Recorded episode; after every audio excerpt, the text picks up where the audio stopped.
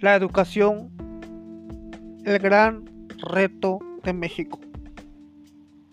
México es un gigante en diferentes sectores de la economía global. Si tienes algún celular, una televisión, una lavadora, un refrigerador, es probable que cuando veas el país de procedencia diga hecho en China, hecho en Taiwán, hecho en Japón pero muchos de esos productos se ensamblan aquí, en ciudades como Tijuana, Mexicali, Ciudad Juárez y Puebla. Estas son solo algunas de las urbes que tienen una fuerza laboral increíble, con mano de obra calificada y sueldos baratos. Muchos inversores eligen México como un destino para invertir.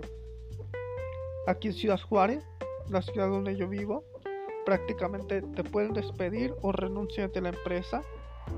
Y saliendo de la empresa, al otro lado de la calle, te contratan en ese mismo momento. Por trabajo en esta ciudad, nadie se puede quejar. Pero ¿qué hay cuando hablamos de las oportunidades de crecimiento? ¿Qué pasa cuando alguien se quiere postular a una vacante mejor remunerada, si tienes experiencia, si tienes los estudios, es perfecto. Pero te piden una experiencia que nadie puede tener recién ingresado de, un sistema educativo. Hay un problema en el país que muchos gobernantes y políticos han evadido durante mucho tiempo. La educación en México la lástima. Se estima que menos de la mitad de los mexicanos tienen estudios universitarios. Por otra parte, más de la mitad siquiera tienen los grados básicos de educación. Y aún más, aún si ya se tienen los estudios necesarios,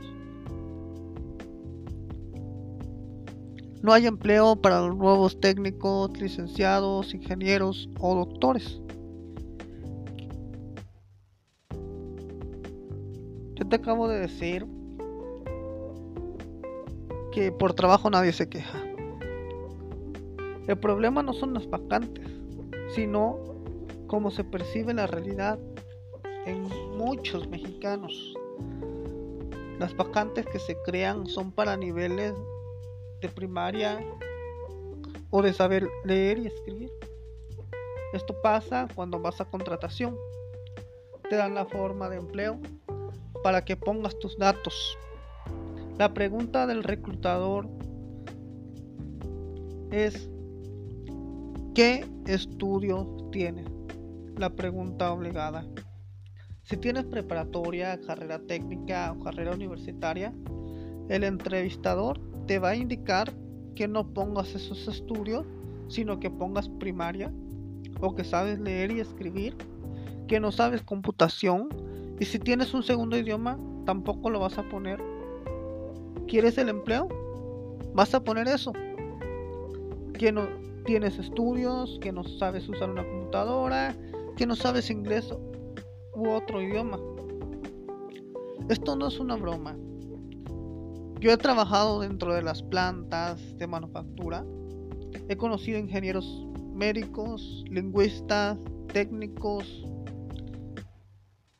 trabajando en líneas de producción con largas y pesadas jornadas laborales y una pésima remuneración pero no vayas a pedir un aumento, porque para el sistema de recursos humanos ganas muy por encima del estándar.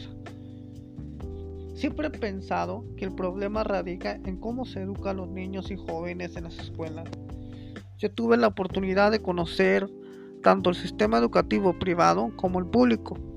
Y créanme, el sistema público de México es pésimo. Conociendo los sistemas de otros países, el de México, deja mucho que desear.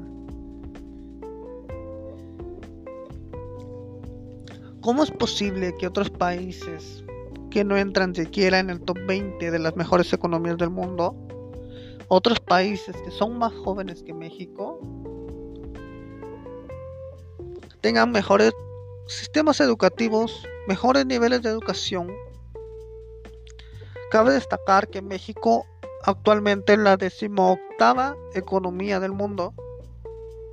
Países como Singapur, Israel, Finlandia, Noruega, Suecia, Islandia, Canadá han demostrado que educando a la población tendrán una economía sustentable, sostenible, saludable y el nivel y el índice de violencia bajó. En mi opinión habría que hacer un cambio drástico en la educación, trabajar en un plan que dé resultados realmente. ¿Cómo puede ser que el plan de estudios de hoy en día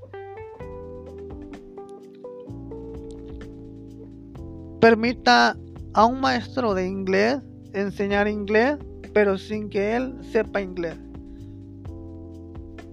Parece broma, señores, pero así es. Así es esta realidad. Lo que México debería hacer es copiar los modelos educativos de otros países o parte de ellos e integrarlos al sistema educativo del país.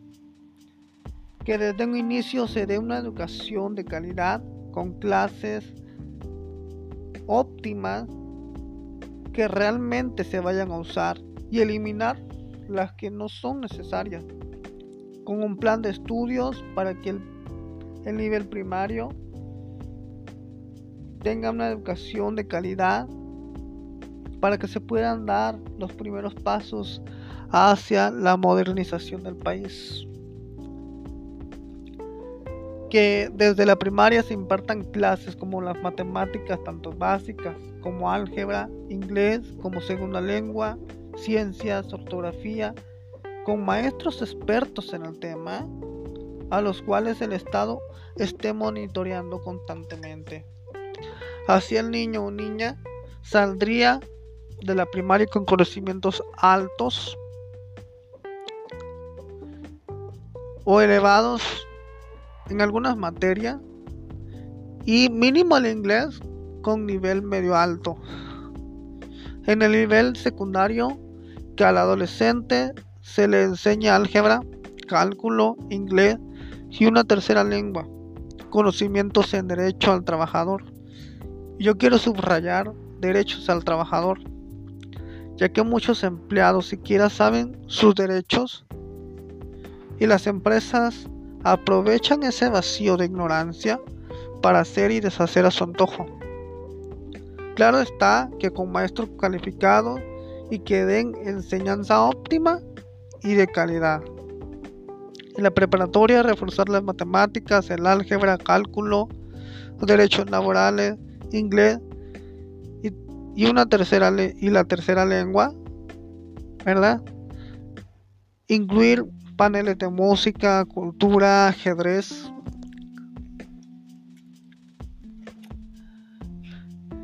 Invertir en educación es el mayor reto para muchos países de Latinoamérica, que a menudo se ve menguada por las decisiones políticas que hacen recortes al presupuesto de la educación.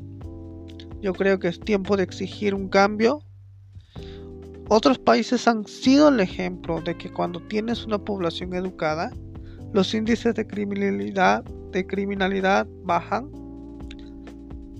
la economía mejora, porque en vez de tener a 100 personas en una línea de producción, vas a tener a 100 personas con una idea, un emprendimiento, un nuevo invento,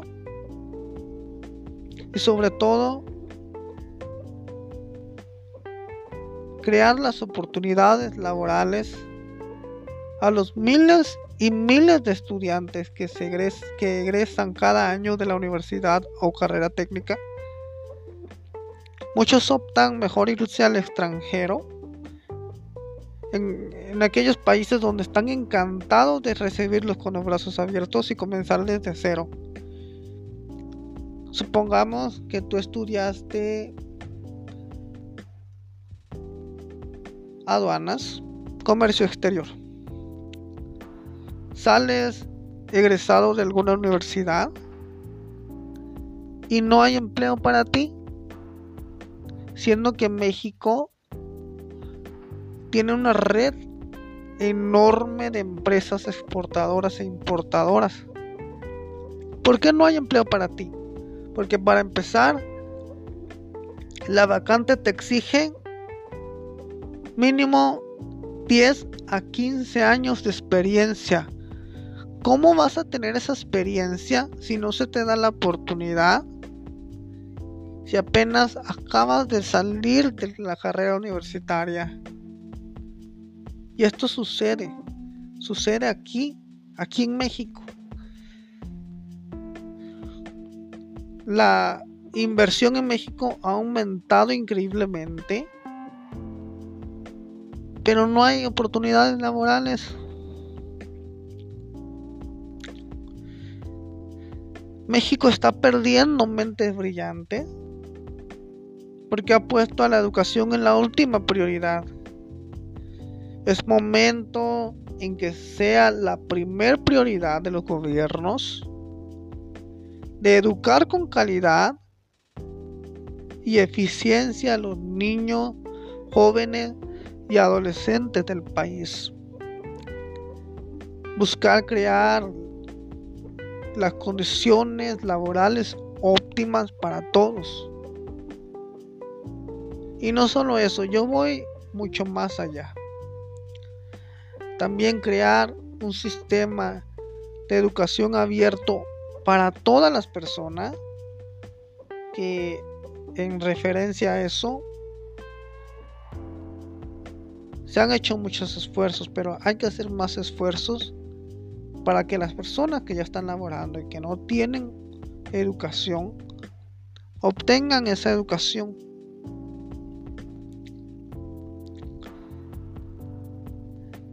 La educación en México es un gran reto, más que nada con el cambio generacional que se está viendo, con el cambio generacional que no es el mismo de hace 15, 20, 30, 80 años.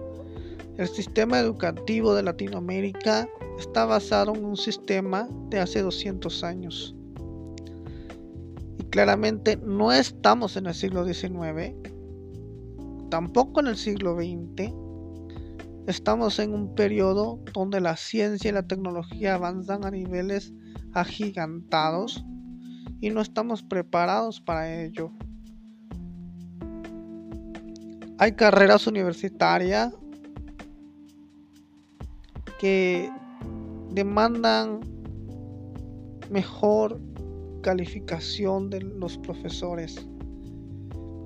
Hay carreras como la biomédica, biotecnología, recursos renovables, que si bien existen esas carreras en México, no hay campo laboral en ningún rublo. Muchos optan por irse al extranjero a terminar sus estudios a buscar un mejor empleo en otro país, porque en México no existe esa oportunidad. Y a México se le está escapando esa oportunidad de crecer, de mejorar y pasar de ser un país subdesarrollado a un país desarrollado. México ya tiene toda la infraestructura necesaria para ser un país de primer mundo.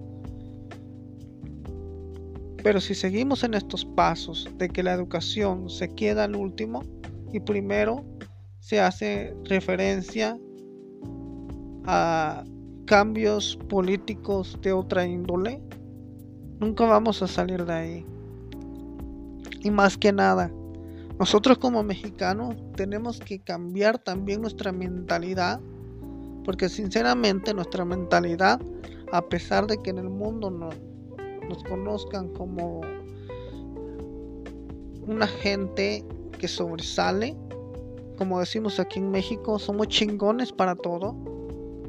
Pero nos dejamos caer muy, muy fuerte Y es que prácticamente aquí en México, si bien es casi nulo el racismo en México, tenemos otro problema y uno muy grave que es ese el que tenemos que cambiar.